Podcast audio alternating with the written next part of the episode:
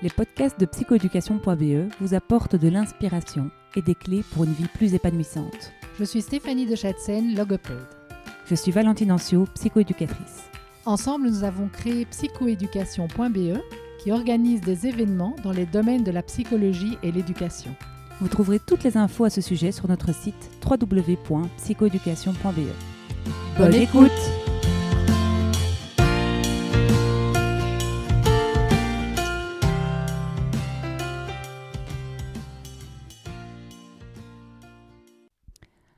Avant de commencer ce podcast, je souhaitais vous parler d'un produit génial, notre abonnement aux conférences en ligne de psychoéducation.be. Plus de 60 conférences autour de l'éducation et du développement personnel, les colères chez le petit enfant, la process-com, la pleine conscience, le TDAH, le haut potentiel. Des chercheurs et des praticiens se partagent le micro pour que vous soyez à jour dans vos pratiques. Il coûte 99 euros par an. On a moins de 2 euros par conférence. Retrouvez toutes les infos sur www.psychoeducation.be. Aujourd'hui, dans le podcast de psychoéducation.be, nous recevons Émilie Catin. Bonjour Émilie. Bonjour. Voilà, merci d'avoir accepté euh, notre invitation. Aujourd'hui, on va parler de l'hypersensibilité. C'est un sujet qui euh, fait couler beaucoup d'encre euh, dans la presse, dans la littérature. et donc, ben voilà, quand tu nous as proposé d'en parler, on s'est dit, bah oui, ça tombe à pic. Et donc, je suis ravie, en tout cas, que tu aies accepté d'en parler avec nous. Oui, moi aussi, je suis ravie d'être là avec toi pour en parler. Génial. Alors, on est dans un petit parc avec des petits oiseaux. Euh, j'espère que ça ne va pas euh, euh, entacher l'écoute. nous, on trouve ça plutôt charmant. Et, et donc, voilà, donc c'est normal. Si vous sentez la nature autour de nous en nous écoutant. Émilie, est-ce que tu peux un peu nous, nous raconter qui tu es et qu'est-ce qui t'a amené à parler d'hypersensibilité et de haut potentiel, notamment? Oui, alors, donc moi j'ai 38 ans et comme euh, euh, toute personne hypersensible et au potentiel dans mon cas également, euh, j'ai un, parcours qui est quand même assez atypique, dans le sens où j'ai commencé mes études à l'université en philosophie et en art du spectacle. C'était très intéressant, j'ai beaucoup aimé. Et ensuite, euh, j'ai fait différentes euh, activités professionnelles. J'ai été professeure en primaire et en maternelle, j'ai été gouvernante, j'ai travaillé dans l'ORECA, j'ai travaillé même à, à l'usine en tant que chef de ligne. Et ensuite, j'avais envie de reprendre mes études vers euh, un domaine qui m'intéressait énormément. J'ai repris des études en licence de gestion d'événementiel. Et donc, ça m'a amené à travailler pendant plusieurs années dans l'organisation de festivals de théâtre, de cirque et de musique. Et après, j'avais envie de changer à nouveau. Donc, j'ai repris des études, de cursus différents, celui de graphisme à temps plein et à côté de ça, un cursus de l'Institut neurocognitif de Bruxelles pour devenir euh, praticienne de l'approche donc neurocognitive et comportementale. Et euh, suite à ces, années d'études, je me suis réorientée pour être chef de projet en marketing. Et euh, après quelques années également dans ce domaine-là, qui était euh, fort instructif, où j'ai beaucoup appris sur moi-même et sur les autres, je me suis redirigée vers un domaine qui me tient à cœur depuis énormément d'années, qui est bah, l'aide à la personne en tant que kinésiologue. Donc là, j'ai suivi des cours de donc, kinésiologie, bien évidemment, mais aussi de psychogénéalogie, d'analyse transactionnelle, d'anatomie. Et euh, bah, je pratique désormais un travail qui allie euh, mes différentes passions, qui est euh, donc le fait d'aider les gens et qui a trait également à la compréhension de l'être humain et du cerveau. Voilà. Ok, mais quel parcours magnifique et euh, impressionnant. C'est pas du haut potentiel, c'est du multi-potentiel. en tout cas, euh, voilà, c'est vraiment super, euh, super chouette. Du coup, j'ai évidemment envie d'en savoir plus. Donc mhm. aujourd'hui, tu t'es recentré sur une pratique plus d'aide à la personne et, et, principalement dans l'aide aux, personnes hypersensibles avec un profil à haut potentiel. Alors, donc, je suis kinésiologue à temps plein. Je reçois toute une pléiade de personnes elles peuvent être très bien hypersensibles ou au potentiel ou les deux, comme pas du tout. Je ne suis pas axée que sur, le, euh, ce type-là de public. Voilà, exactement. D'accord. Mais, euh, mais force de constater qu'il y a des personnes hypersensibles et ou au potentiel qui sont euh, venues me voir dans ma pratique de la kinésiologie. Et ces personnes-là étaient vraiment très friandes d'avoir des conseils, des exercices, des pratiques pour apprendre à gérer leurs émotions et à canaliser leur mental omniprésent. Et donc, suite à ces demandes nombreuses, je me suis dit que le plus simple, ce serait de créer un atelier Mhm. sur deux jours pour leur expliquer, donc le jour numéro un, tous les aspects physiologiques et comportementaux de l'hypersensibilité, mais également du haut potentiel. Mhm. Et le deuxième jour, vraiment axé sur ce que j'ai appelé le mode d'emploi, qui sont bah, justement euh, le- la- leur demande d'avoir toute une série d'exercices, de pratiques, de conseils pour apprendre à gérer euh, l'hypersensibilité et le haut potentiel et être heureux Ouais. et en fait en faire des vrais atouts dans leur vie Ouais, ouais. développer euh, au maximum leur potentiel pour pouvoir euh, ben, être heureux et s'épanouir dans la vie de tous les jours. Ok, magnifique, quelle chouette idée. Alors l'hypersensibilité, est-ce que tu peux un peu nous, nous expliquer ce que c'est? Parce qu'on on lit tout euh, et n'importe quoi quelque part, donc ça m'intéresse d'avoir toi, ta lecture de, de ce mode d'emploi. euh. Ouais. Euh, voilà, je t'écoute. Alors, pour moi, ça reste compliqué de différencier, enfin de mettre de côté le haut potentiel si on veut parler de l'hypersensibilité. Je m'explique. C'est que quand on parle d'hypersensibilité au potentiel, il faut bien comprendre que c'est un fonctionnement neuronal qui est différent. Donc c'est pour ça que souvent je vais parler de personnes neurotypiques et de personnes neuroatypiques. Et dans les personnes neuroatypiques, je vais mettre le fonctionnement cérébral des personnes hypersensibles et des personnes au potentiel. Et donc, pour bien le comprendre, euh, c'est des zones dans le cerveau qui ont euh, une réactivité beaucoup plus grande. Donc, euh, ça va avoir deux principales spécificités. Donc, le premier, c'est l'activité neuronale qui est plus intense.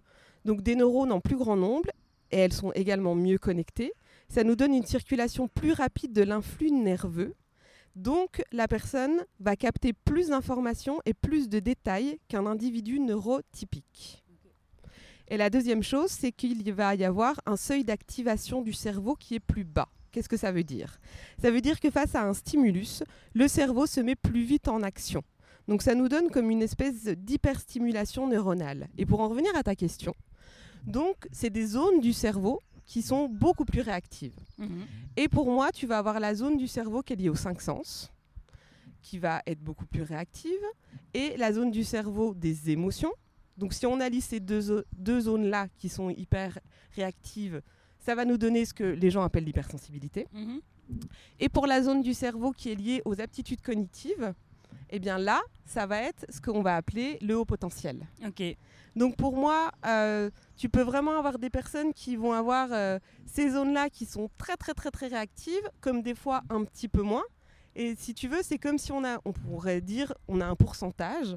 Donc certaines personnes peuvent avoir un ou plusieurs sens plus ou moins réactifs. Et les zones, la zone des émotions, pareil, plus ou moins réactive.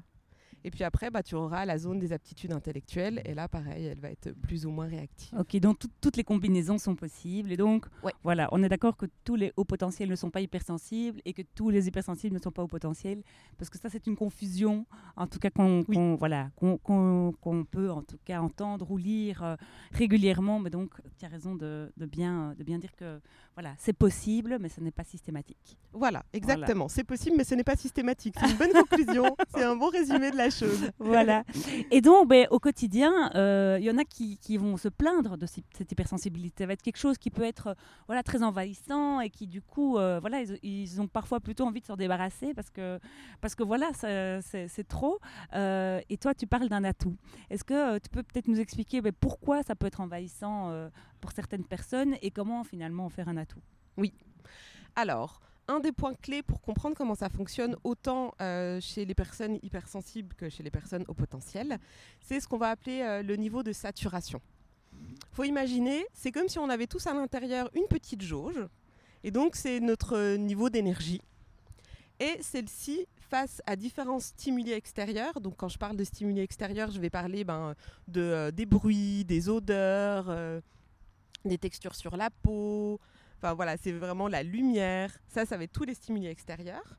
Et les stimuli intérieurs, là, ça va être plutôt tes émotions et tes pensées. D'accord? Et même ton fonctionnement cérébral. Et donc, par rapport à tout ça, certaines personnes, si elles sont donc hypersensibles au potentiel, c'est comme si c'était une machine, si tu veux, qui fonctionnait plus vite et plus fort. Donc forcément, elle va demander euh, beaucoup plus de repos parce qu'elle fonctionne beaucoup plus vite, plus de repos et de calme, mais également ben, d'être bien, d'avoir un bon carburant.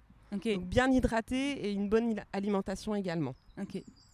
Et donc, quand ces personnes-là, le fait d'être en contact avec différents stimuli, extérieurs et intérieurs, elles peuvent arriver plus vite à ce niveau de saturation. Et donc, avoir un moment donné où elles sont complètement fatiguées, complètement HS. Et ça, ça va certainement arriver plus vite que chez les personnes neurotypiques. Et c'est pour ça que si un planning de vie, un cadre de vie assez harmonieux n'est pas appliqué, bah, ça va être compliqué pour elles parce qu'elles vont arriver beaucoup plus souvent à ce niveau de saturation et donc euh, bah, avoir euh, certaines conséquences physiologiques comme de la fatigue chronique, euh, certaines allergies. Ça peut aussi donner des personnes qui vont, vont, faire des insomnies par exemple, ou évidemment qui vont avoir du mal à canaliser leurs émotions et leur mental qui peut devenir un petit peu omniprésent. Mmh Ok. Et donc, voilà, moi je pense, par exemple, j'ai jamais fait de test, hein, mais je, pense, voilà, faire partie de, cette, population hypersensible. Euh, donc, c'est de bien se connaître aussi, peut-être, euh, et parfois bah, d'aller vers des chemins de vie qui, qui, nous ressemblent. Moi, je ferai jamais mes courses dans un centre commercial, par exemple, parce que la saturation dont tu parles arrive très vite. Il y a trop de stimuli, il y a trop de lumière, il y a, trop de gens, il y a trop d'odeurs. Enfin voilà, c'est vraiment un endroit, un endroit que je déteste de manière générale. Et donc voilà, il y a des choses évidemment qui sont faciles à éviter comme celle-là, il y en a d'autres qui, qui, le sont moins. Euh, ben, voilà, les embouteillages, c'est difficile, du coup, me déplacer à vélo, c'est beaucoup plus... Euh, voilà, donc il y a des choix aussi euh, voilà, qui, peuvent, qui peuvent être faits en fonction finalement de ce mode d'emploi qui sature très vite dans, dans, le quotidien. Quoi. Donc, donc ça, ça peut être aussi une façon finalement de, de composer avec ce mode d'emploi qu'on ne peut pas changer. Il, est là, euh, il fait partie de nous. Euh, euh, voilà, on ne sera jamais moins sensible. Quelque part, l'idée, c'est c'est peut-être d'aménager l'environnement qui va faire que bon, on va traverser la vie de manière plus sereine et garder finalement ce, ce niveau d'énergie et d'être dans des choses qui, qui, qui, nous nourrissent plutôt que des choses qui nous épuisent. oui. C'est ça. Tout à fait. Vu qu'on parle d'un mode de fonctionnement cérébral, effectivement, on va pas pouvoir l'enlever. Mhm. On est d'accord, c'est pas une maladie, c'est pas quelque chose qu'on guérit, c'est non, mhm. c'est un fonctionnement. Donc, on est né comme ça, et ben justement, le but étant d'apprendre à comment vivre bien les choses. Donc, mhm. je pense que la première chose à faire, c'est pour une personne hypersensible de voir sur quel sens tu as l'impression que tu es hypersensible mhm. Est-ce que euh, tu te rends compte qu'il y a un, deux ou trois sens qui sont hyper réactifs Ou est-ce que c'est tous les sens? Mhm. Et donc apprendre à t'en...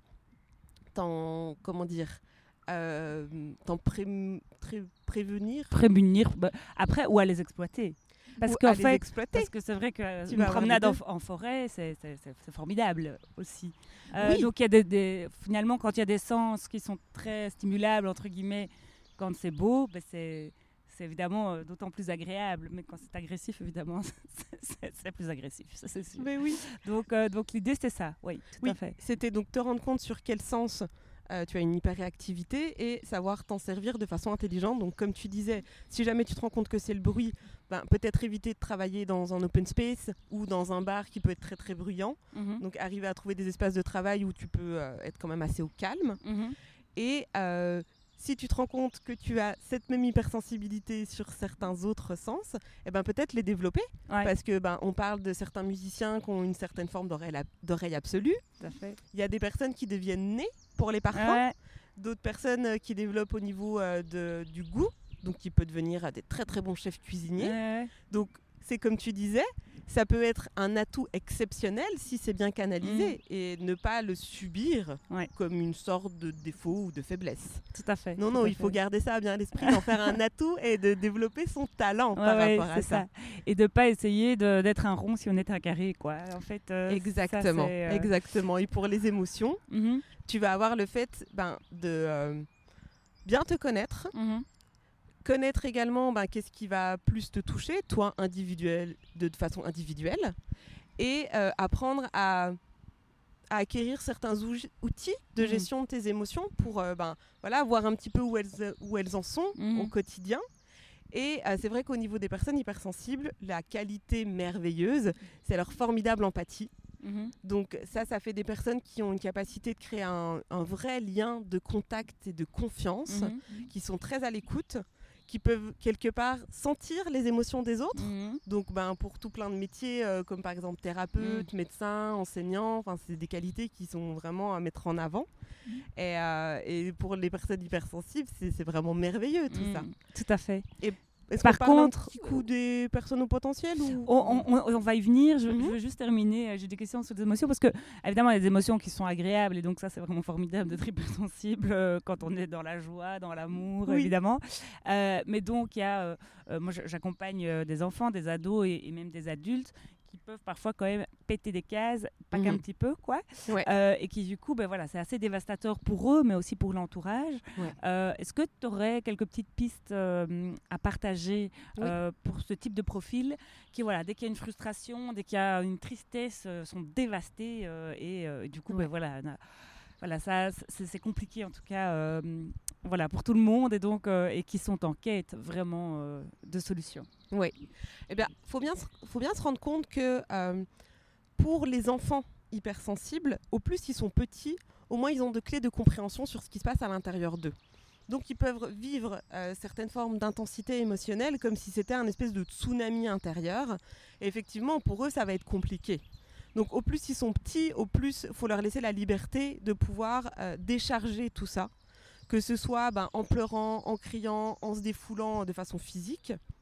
Et dans ces cas-là, ben, une des meilleures façons de faire, c'est vraiment euh, d'être bienveillant, d'être à leur écoute, de leur faire des câlins. Enfin, vraiment, ça va être euh, le fait d'avoir, d'être là, quoi, de pouvoir être là pour les rassurer. Et au plus ces enfants-là vont grandir, au plus le point important, ce sera de leur expliquer à comment identifier les différentes émotions qu'ils ressentent et apprendre à bien les exprimer. Et donc ensuite, au plus les personnes vont grandir, au plus les enfants vont devenir Mm. grands, et là, euh, bah, c'est acquérir certains outils, outils de gestion des émotions Mhm. et euh, pouvoir. euh, moi, j'aime bien quand même le côté aussi préventif, Mhm. étant de si vous gardez à l'esprit ce- cette petite jauge intérieure, à veiller à ce qu'elle ne déborde pas, parce que là, on aura l'effet de saturation. Eh bien, par idée de prévention, de s'occuper de ses émotions un petit peu au quotidien, en tout cas régulièrement. Alors, il y a plein de façons différentes. Vous Mhm. pouvez utiliser l'écriture. Mhm. Donc, pour les enfants, dessiner, même faire des crabouillis pour libérer la Mhm. colère. Pour les adultes, bah, écrire ses émotions, écrire ses pensées. Euh, avoir des moments de calme et de solitude où on peut relâcher la pression. Alors ça, ça peut être soit seul à la maison, ça peut être aller se balader en forêt, passer du temps avec les, animaux, euh, écouter des musiques apaisantes. La méditation, c'est également un outil formidable Mhm. parce que la méditation, on peut euh, en faire différentes utilisations, comme par exemple ben, comme un outil d'introspection Mhm. de qu'est-ce que je ressens en ce moment, pourquoi je ressens ça, qu'est-ce qui s'est passé dans ma Mhm. vie, et pour apprendre à mieux se connaître, et aussi à travers euh, ce qu'on appelle des méditations guidées, Mhm. où là, ben, on apprend à euh, libérer sa conscience, à détendre le corps, à faire de la visualisation, à euh, entendre et écouter, et même parfois répéter des phrases positives. Mhm. Donc ça, c'est vraiment très très chouette. Et je pense que ça passe aussi par un, un bel équilibre Mhm. entre activité physique sportive, activité créative, parce que pour les personnes hypersensibles, la créativité est quelque chose de très important et de très naturel Mhm. chez eux, donc un point à développer. Et comme je l'ai dit, des moments euh, de calme et de ressourcement. Ok. Plus, plus important que les personnes neurotypiques en tout cas. Donc il y a vraiment euh, un soin de soi particulier Oui. à, à apporter. Ok, Oui, merci pour cette fait. précision. Et donc euh, tu voulais enchaîner sur euh, ben, le- le- la question du haut potentiel et de l'hypersensibilité. Donc euh, oui, voilà, je sens que c'est quelque chose qui euh, te tient à cœur et qui Oui. t'intéresse beaucoup. Donc vas-y, vas-y, parle-nous. Alors, pour un petit peu euh, rebondir sur une des questions que tu m'as posées sur euh, bah, est-ce qu'on est forcément euh, hypersensible et au potentiel en même temps Pour moi, chez les personnes au potentiel, tu vas avoir deux critères. Bon, ça, c'est deux critères officiels hein, qui sont repris euh, par les professionnels de la santé, qui sont un QI aux alentours de 130 et une pensée en arborescence. Mhm. Alors là, pour les personnes qui sont au potentiel et hypersensibles, les résultats peuvent être faussés. Parce que ben, si la personne a été beaucoup stressée en arrivant euh, pour faire les tests de QI ou parce qu'elle a des soucis personnels en même temps, eh ben, l'émotionnel peut prendre le pas et donc donner des résultats euh, beaucoup moindres, beaucoup plus bas résultats que Mm. s'ils avaient été dans un contexte de parfaite détente. Et euh, moi, j'aime bien rajouter donc de euh, choses supplémentaires aux cuites aux, alentours de 130 et la pensée en arborescence, mmh. c'est le besoin fondamental de comprendre les choses, mmh. de comprendre comment ça fonctionne. Parce que bah, là, on va retrouver, euh, vous voyez, chez les enfants, il y a tout le temps la phase de euh, mais pourquoi Pourquoi l'herbe elle est verte Et pourquoi les camions ils avancent comme ci Et pourquoi il y a des crapauds dans la mare? Et bah, souvent, je dis si cette phase du pourquoi ne s'est jamais arrêtée, vous avez déjà une bonne indication pour savoir si vous êtes au potentiel. C'est que un enfant au potentiel va vraiment avoir besoin de comprendre. Donc, euh, ces enfants-là, ne restez vigilants avec eux, de bien répondre à leurs questions en fait, mm. de pas leur répondre genre ah bah parce que c'est comme ça. ça, c'est très très très frustrant. Mais de ben voilà leur donner les informations et si vous-même vous ne les possédez pas, ben trouvez un livre qui parle de ça ou allez chercher sur internet. Et le quatrième point, c'est le besoin fondamental de sens et de logique. Pareil, les personnes euh, au potentiel vont avoir besoin que ça fasse sens, que ce soit logique. Et c'est pour ça que parfois, ben, elles vont avoir un petit peu euh, un comportement à questionner l'autorité ou à questionner une forme de hiérarchie qui leur semble pas logique. Parce qu'ils ont également un grand besoin de justice et d'égalité. Mm. Donc voilà, pour moi, c'est des points qui sont euh, à tenir à l'attention si on veut se poser la question de est-ce que je suis peut-être au potentiel? Donc un QI aux alentours de 130, une pensée en arborescence, le besoin fondamental de sens et de logique et le besoin fondamental de comprendre les choses. Ouais, c'est super euh, intéressant. Et du coup, ben, quand on est un adulte, tout ça euh, semble plutôt euh, valorisé et on trouve ça plutôt voilà, chouette. par contre, voilà un enfant de 9 ans qui questionne l'autorité, un, ado de 15 ans qui, qui, remet en, question peut-être son professeur sur un sujet ou l'autre. Parce qu'il le maîtrise peut-être mieux que lui, euh, c'est souvent évidemment moins bien perçu. Et, voilà, et donc on parlait des ronds et des carrés. L'école parfois aime bien voilà, transformer les carrés en ronds. Et, et malheureusement, ben voilà, certains se suradaptent. Hein. Il y en a qui y arrivent. Et je trouve que c'est quand même une force euh, parfois de s'adapter euh, à son environnement.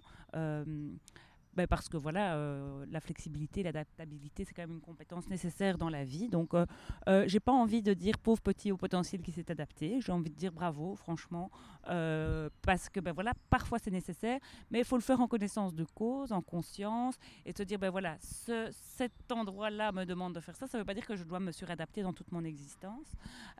évidemment, si c'est sous souffrance, c'est pas c'est pas le but, mais je pense à, un, ado que, que, que j'ai fréquenté quand j'étais jeune, qui était euh, à haut potentiel et qui regardait l'aîné les garçons euh, des années 80 pour pouvoir causer la récré avec les gens. Parce qu'en fait s'il le faisait pas euh, ben en fait euh, il se retrouvait tout seul quoi. Et je trouvais que c'était quand même intéressant comme comme comportement. Il dit bah oui je, trouve il disait hein, je trouve ça complètement naze mais au moins je comprends ce qui se passe dans la cour et, et voilà. Et je peux et voilà. Et, il leur faisait des pirouettes et des, des contrepétries et, tout, ce qui était lié plutôt à son mode d'emploi. Mais donc donc voilà. Et je trouvais que c'était quand même une forme d'intelligence aussi de s'adapter. Je sais pas ce que tu en penses. Oui. oui tout à fait. Tout à fait parce que euh, chez les, personnes au potentiel et notamment bah, chez les jeunes, euh, ça peut, dans ce besoin fondamental de comprendre les choses, des fois on peut avoir des centres d'intérêt qui ne seront pas forcément euh, ceux de nos, petits camarades. Mm. Et ça peut être des choses très précises comme les dinosaures ou comme, je sais pas, l'astrophysique mm. ou le comportement des têtards dans les mares. Donc mm. parfois ça peut vraiment être des sujets qui, entre guillemets, n'intéressent personne. Mm-hmm. Et c'est vrai que... Bah, c'est bien de pouvoir développer quand même des compétences d'adaptation pour pouvoir ben, s'intégrer auprès des personnes euh, ben, neurotypiques. Parce qu'on a bien compris, c'est un mode de fonctionnement cérébral qui est différent. Et il euh, faut savoir que euh, à l'heure actuelle, dans les chiffres, les chiffres officiels, on a à peu près 15 à 20% de la population qui serait hypersensible. Mhm et 5 à 7% de la population qui serait au potentiel. Ah ok, ça a augmenté. J'avais en tête 1 moi, mais donc a priori les chiffres euh, du haut potentiel auraient augmenté. Oui, les chiffres augmentent. Alors je pense que c'est aussi parce qu'il y a de plus en plus de personnes qui se font détecter, mais il n'y a pas encore tout le monde qui le fait. Oui, et puis il y en a qui ne passent jamais par la case test. Voilà, euh, exactement. donc du coup, ils ne rentrent pas dans les chiffres. Donc euh, je pense que c'est ça aussi qui fait que les, les chiffres sont encore peut-être pas énormes. Mais voilà, on comprend bien que c'est c'est une partie importante de la population, mais c'est pas non plus le plus grand nombre. Mm. Donc là, on aura une pertinence, euh, bah oui, à pouvoir quand même euh, s'intégrer à certaines normes de la société, parce que bah, le but, c'est de se sentir bien Mm. dans la société et de se sentir accepté, Mhm. justement. Donc Mm. oui, je suis tout à fait d'accord avec toi. Donc, euh, donc voilà, l'idée, c'est pas de victimiser, en tout cas, ces profils. C'est vraiment ça. C'était ça le message. Euh, c'est pas des pauvres petits euh, qui n'ont pas d'amis, quoi. Je veux dire, euh, donc, que ça peut être vite à l'honneur de. Enfin, je veux dire, il y a des clichés quand même euh, qui sont pas super euh, ben, au service quelque part de- Ouais. de, ces modes d'emploi-là. Et euh, ben, je trouve qu'en effet, euh, on peut euh, on peut faire un pas vers euh, vers des profils qui sont qui sont moins euh, typiques, euh, moins Ouais. neurotypiques. Mais je trouve que c'est im- important aussi quand on, on- on est atypique finalement de pouvoir euh, faire un pas. Donc je trouve que les pas doivent se faire dans les, dans les deux sens euh, pour qu'on puisse fait. simplement mieux, mieux vivre ensemble et, euh, et, et cohabiter. Mais, mais en tout cas, quand je vois en consultation les ados d'aujourd'hui, j'ai l'impression qu'ils sont vraiment géniaux parce que je, je sens que la normalité se- voilà, s'élargit et ça c'est quand même un- un- une super bonne nouvelle Oui. parce que j'ai l'impression qu'on peut être euh, qui on veut aujourd'hui, hein, peu importe Ouais. ce qu'on aime, ce qu'on n'aime pas, comment on veut s'habiller. euh, Enfin voilà, il n'y a, plus finalement euh, voilà, cette standardisation euh, qui était fatigante il y, a- Oui. il y a 20 ans. Aujourd'hui, je pense que voilà, à la limite, plus on est atypique, plus c'est- mieux c'est. J'ai même l'impression qu'il y a vraiment une tendance qui se renverse. Donc ça, c'est plutôt, c'est plutôt intéressant. Ok, mais donc oui, c'est super intéressant. Et alors moi, ce que je constate, c'est que dans ma génération, donc moi j'ai 40 ans, euh, j'ai beaucoup de personnes qui euh, se disent, ben voilà, je suis hypersensible, ça explique tous mes problèmes, euh, ou ça explique toute ma vie. Euh, comment tu expliques finalement euh, Est-ce que c'est la littérature qui vient de sortir sur le sujet Euh, Est-ce que euh, à 40 ans on est plus hypersensible Euh, Est-ce que euh, ou, est-ce que la crise de la quarantaine et l'hypersensibilité, il y, a- une corrélation Mais en tout cas, euh, voilà, c'est quelque chose que j'observe. Donc euh, je ne sais pas quel est ton avis là-dessus. euh. Alors, mon avis là-dessus, c'est que euh, faut bien se rendre compte que euh, ce qu'on appelle l'intelligence, donc tu vois quand on parle des tests de QI, ça, les notions d'intelligence, elles ont commencé à être développées euh, au début des années 1900.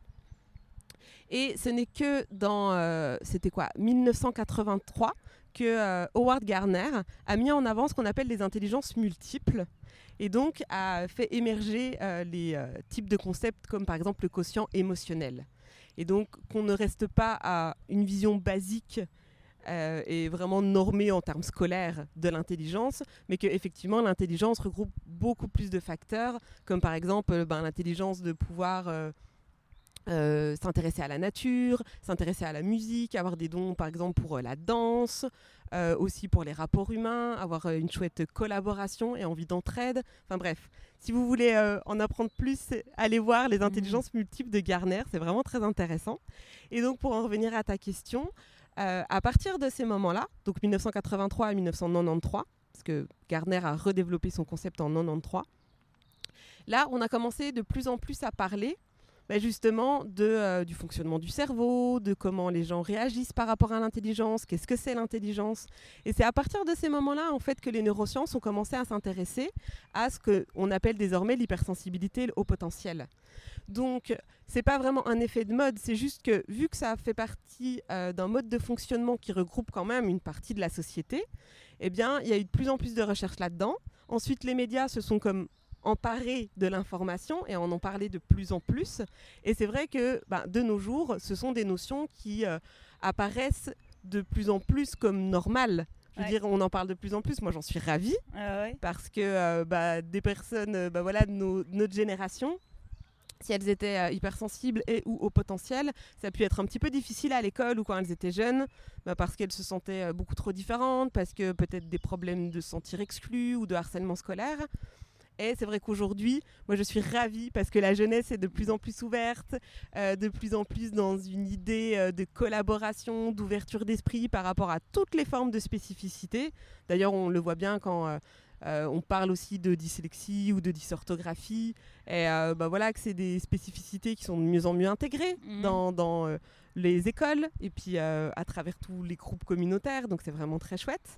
Et donc, pour moi, ce n'est pas aujourd'hui que les gens se révèlent hypersensibles au Mhm. potentiel. Ils l'ont toujours été, mais on en parlait beaucoup moins. Donc c'est aussi via euh, l'influence médiatique que nous avons aujourd'hui que des personnes peuvent se dire genre ah mais attends, l'hypersensibilité, ça a trait à telle spécificité, telle... Ah, mais attends, je coche toutes les cases. Ouais, c'est ça. Donc c'est pour ça, nous, on s'en rend compte, entre guillemets, maintenant, dans... alors qu'on a 40 ans, mais que euh, bah, maintenant, euh, il y a de plus en plus de professeurs et de parents qui sont à l'écoute de leurs enfants et de leur comportement, de leur mode de fonctionnement, et qui s'en rendent compte de plus en plus tôt, justement, pour pouvoir euh, avoir la bonne attitude et pouvoir développer tout le potentiel de leurs enfants. Donc ça, je trouve ça vraiment super chouette. Merci, c'est une très belle façon de conclure, en tout cas, notre entretien de ce matin. est-ce que, Mélie, tu peux nous dire où est-ce qu'on peut te retrouver pour euh, continuer à suivre tes aventures euh, et, tout ce que tu as vraiment bien, bien, bien intégré pour bien réexpliquer. Je trouve, euh, je trouve que c'était vraiment très, très, très clair. Donc, j'espère que pour nos auditeurs aussi, voilà, tu peux peut-être nous dire où sont tes quelles sont tes prochaines activités et où est-ce qu'on peut trouver les informations? Oui. Alors. Donc, les prochains ateliers sur l'hypersensibilité au potentiel pour les adultes, la prochaine date, c'est le 17 et 18 septembre 2022. Et toutes les prochaines dates seront sur mon site web qui est euh, www.rising-lotus.be. Et donc, euh, des nouvelles dates d'ateliers arriveront euh, bien évidemment pour 2023. Et je vais bientôt faire des ateliers spéciaux par an. Donc là, qui seront un peu plus axés sur les enfants hypersensibles et au potentiel. Et alors, vous pouvez retrouver aussi les formations pour enseignants sur les enfants hypersensibles et haut potentiel à travers pour le moment deux centres de formation. Donc le centre de formation de la Haute École Francisco Ferrer les 30 et 31 mars 2023 cette fois-ci. Et euh, dans euh, le centre de formation en cours de carrière, ça ce sera les 16 et 17 mars 2023. Ok, super, ben merci. Donc euh, ben, euh, voilà, j'espère qu'il y aura des auditeurs qui t'auront écouté, qui te rejoindront euh, lors de tes différents événements. En tout cas, merci beaucoup pour ton intervention et donc au plaisir de collaborer avec toi. Merci beaucoup aussi pour ton accueil, ta chaleur humaine et ce formidable échange mm. entre nous. J'ai adoré parler de l'hypersensibilité et du haut potentiel. Donc merci beaucoup à toi. Merci Émilie. Et bonne écoute à tous les auditeurs. Super. Merci de nous avoir écoutés jusqu'au bout. Si vous avez aimé ce podcast, merci d'en parler autour de vous. Et de nous mettre 5 étoiles et un commentaire sympa sur votre plateforme d'écoute. À, bientôt